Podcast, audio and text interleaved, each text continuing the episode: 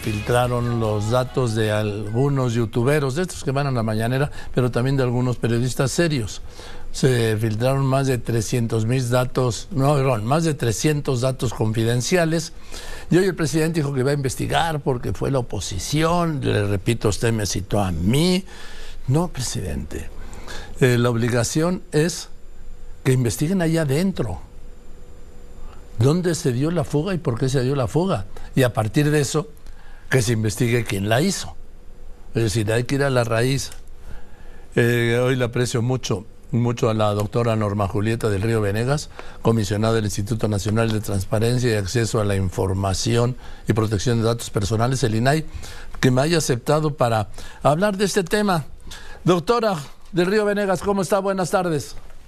Hola Joaquín, muy buenas tardes. Con el gusto de saludarte nuevamente. Igualmente, a ver, doctora del Río Venegas, ¿Qué es lo que pasa en estos casos? Bueno, lo que pasa es, como tú bien dices, nos dimos cuenta todos el viernes de este suceso.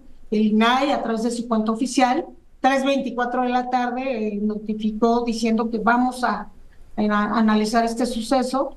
Eh, ¿Qué procede? La ley te marca 72 horas para que el sujeto obligado, o sea, la presidencia de la República es un sujeto obligado, notifique al INAI lo sucedido y lo que está haciendo al respecto, pero también a todos los afectados, todos los titulares de los datos personales, todos esos medios de comunicación, compañeros que estuvieron ahí, que se acreditaron de una forma u otra con cualquier identificación, pues sus datos personales han sido vulnerados.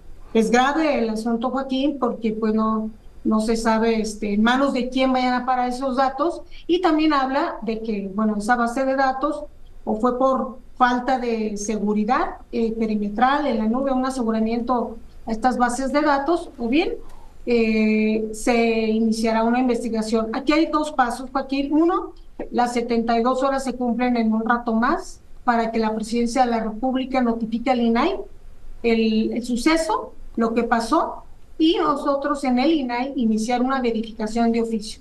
Esta verificación tiene hasta 50 días hábiles para concluir, pero en el Inter, pues es una investigación más allá de lo que se diga en la presidencia, el INAI, a través del área de datos personales en posesión de sujetos obligados, tiene la metodología de investigación. Pero por otro lado, también los titulares de los datos que se vieron afectados pueden interponer sus denuncias en el INAI.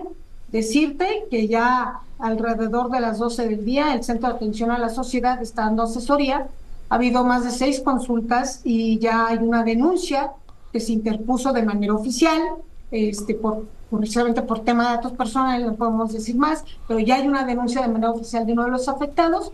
Y bueno, estamos en espera que llegue esa notificación por parte de la presidencia. no, doctora. Haremos de oficio, Elina y Joaquín. Ah, doctora del Río Venegas, con todo respeto, sí. sí. Espero usted sentada, ¿sí? Para que no se canse, porque después de todo lo que ha dicho el presidente del INAI, ¿usted cree que les van a dar parte? No, hombre. Bueno, es que no es una concesión, es una obligación. Más sin embargo, Joaquín, la ley dice, si el sujeto obligado no te da vista, nosotros podemos iniciar oficio.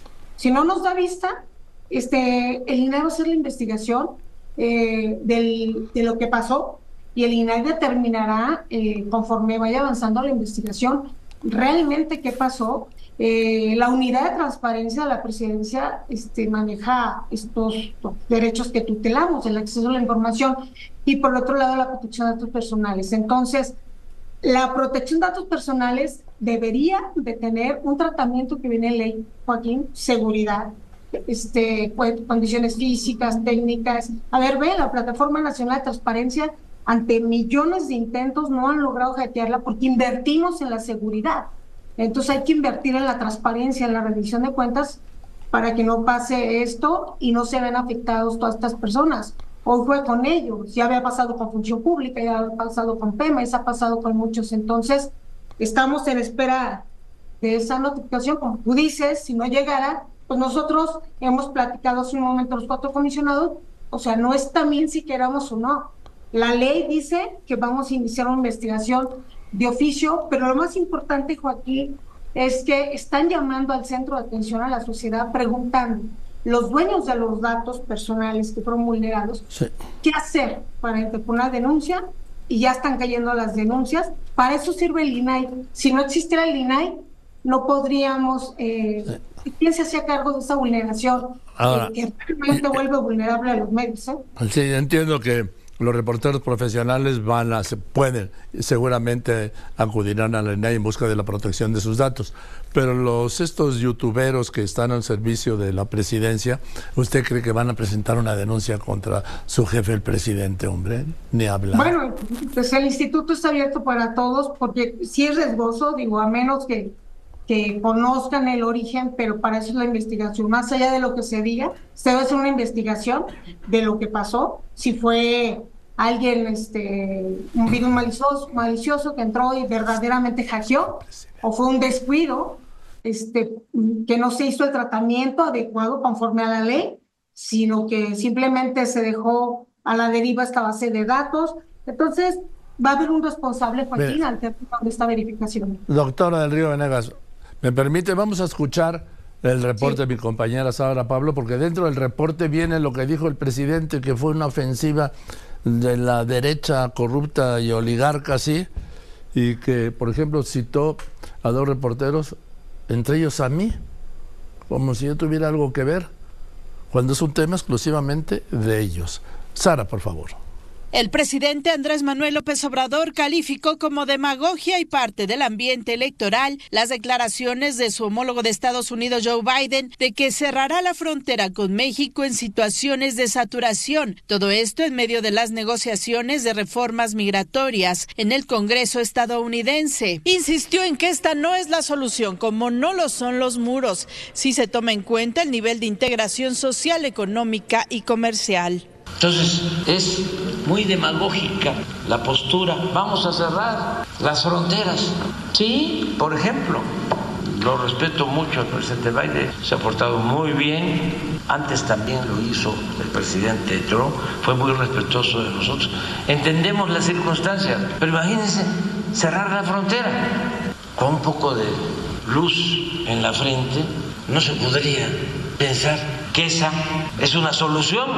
En otro tema, luego de que el viernes circuló en Internet una base de datos con credenciales de lector, pasaportes, correos y teléfonos de periodistas y asistentes a la mañanera, el presidente informó que se trató de un hackeo. Acusó que es muy probable que detrás estén sus adversarios. Dijo que ya inició la investigación, se castigará a los responsables y se brindará apoyo a las personas afectadas. Se cuidan los datos, pero los hackeos se dan. Sí, falló la seguridad o fueron muy buenos los hackeadores. Acuérdense de que nuestros adversarios tienen mucho dinero y pueden contratar a los eh, delincuentes en esta materia de más eh, especialidad en el mundo. Presidente, justo sobre este tema. O sea, este, pero todo va a ser así todo va a ser así.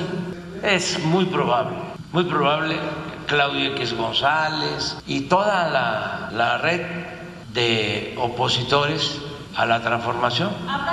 En el arranque de las conferencias de prensa de la candidata presidencial de la oposición, Xochil Gálvez, sin mencionarla, el presidente le recomendó que presente propuestas y no solo se dedique a atacarlo. Con imágenes de Ricardo Rodríguez en Grupo Fórmula, Sara Pablo. ¿Cómo ve, doctora del, Río Venegas? Bueno, mira, Joaquín, la verdad son desarrollos tecnológicos susceptibles de vulneraciones, o sea, pero si no hay seguridad, eh, si no hay, pues, este, cualquiera se puede meter, pero bueno, son acusaciones que yo respeto, nosotros actuamos con leyes en la mano, Imagínate, la Plataforma Nacional de Transparencia tan solo el año pasado tuvo más de 180 millones. ¿Cuántos? más de 180 millones de intentos está ahí en nuestro sistema de hackeo. Más sin embargo, eh, recuerda que pusimos dos denuncias en la Fiscalía General de la República, no pasó nada. Es muy difícil este, determinar quién puede entrar, entrar. Con nosotros no entraron porque tenemos una malla perimetral. El INAI le ha invertido a esta seguridad. Entonces, pues respeto lo que se dice, más sin embargo, pues imagínate, han hackeado a los bancos, a las grandes empresas, entonces son otro tipo de niveles, yo no me atrevería más que con una investigación y una verificación, pues ver qué pasó, porque puede ser que no tengan la seguridad que se requiere, ¿no? Este, como nosotros en el INAI, ¿no? Bien, gracias doctora, le mando un abrazo. Hasta luego, Joaquín, buenas tardes. Ahora es la doctora Norma Julieta del Río Venegas, consejera del INAI.